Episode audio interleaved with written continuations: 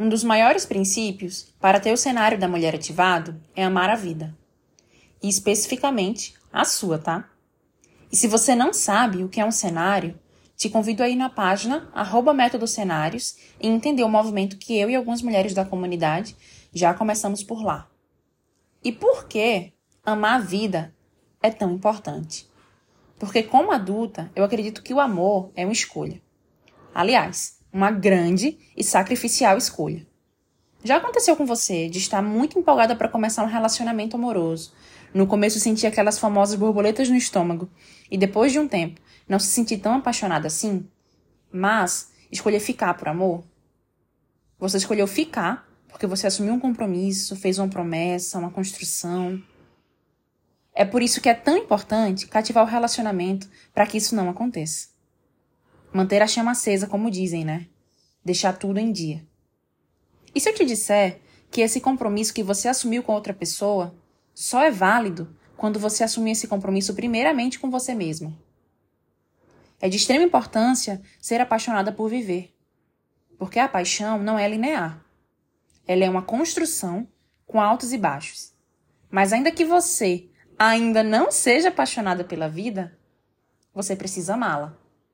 Porque quando você ama, você escolhe permanecer e sacrificialmente fazer valer a pena. Então, como protagonista da sua própria vida, da sua própria jornada, você ama a sua vida, faz ela valer a pena, buscando construir e cativar a paixão. E esse assunto é sobre você. Sim, você mesma. Como é que você tem vivido a sua vida? Porque quando amamos alguém, isso é sólido, maduro, um filme no sofá com pipoca no fim de semana, por exemplo, é o suficiente. Mas quando além de amarmos, somos também apaixonadas, o filme precisa ser bom. A pipoca precisa ser a mais amanteigada. O refrigerante precisa ter gás para lacrimejar os olhos. Os celulares ficam longe da gente para não tirar a atenção do filme. Vai dizer que não é assim. Quando estamos apaixonadas, calculamos e montamos a cena perfeita na nossa mente. Nos preparamos para viver o melhor momento e estamos dispostas a qualquer coisa. E isso precisa ser da mesma forma quando fomos planejar a nossa vida. Fazer a melhor vida não é para todo mundo, mas é para quem ama a si mesma. Tenha graça por você. Se você está no método cenários, você já aprendeu a diferença entre os cenários e as estações. Já aprendeu também a mapear os seus cenários para construir uma rotina com eficácia e ter graça por si mesma é entender que você é humana, limitada e sujeita a erros o tempo todo.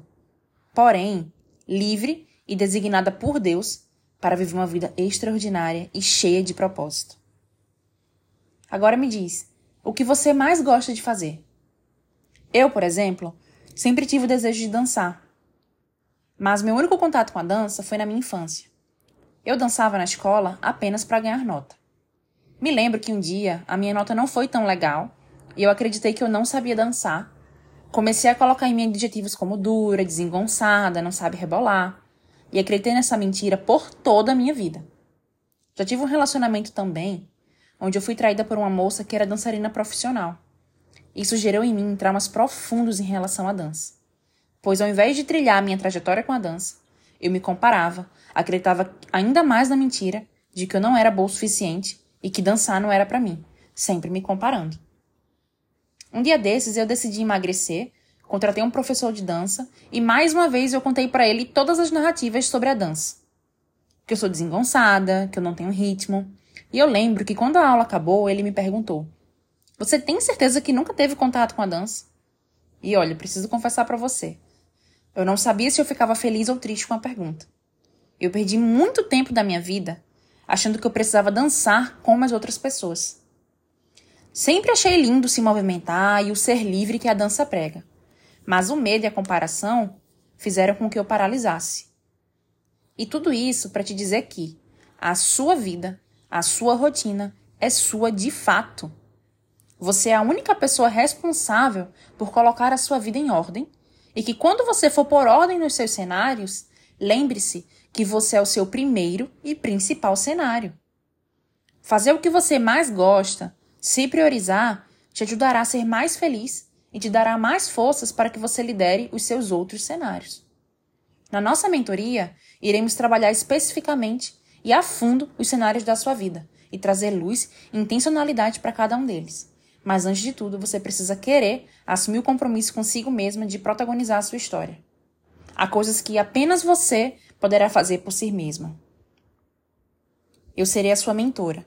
Irei te guiar, te dar ferramentas, mas apenas você tem a chave para acessar todas as áreas da sua vida.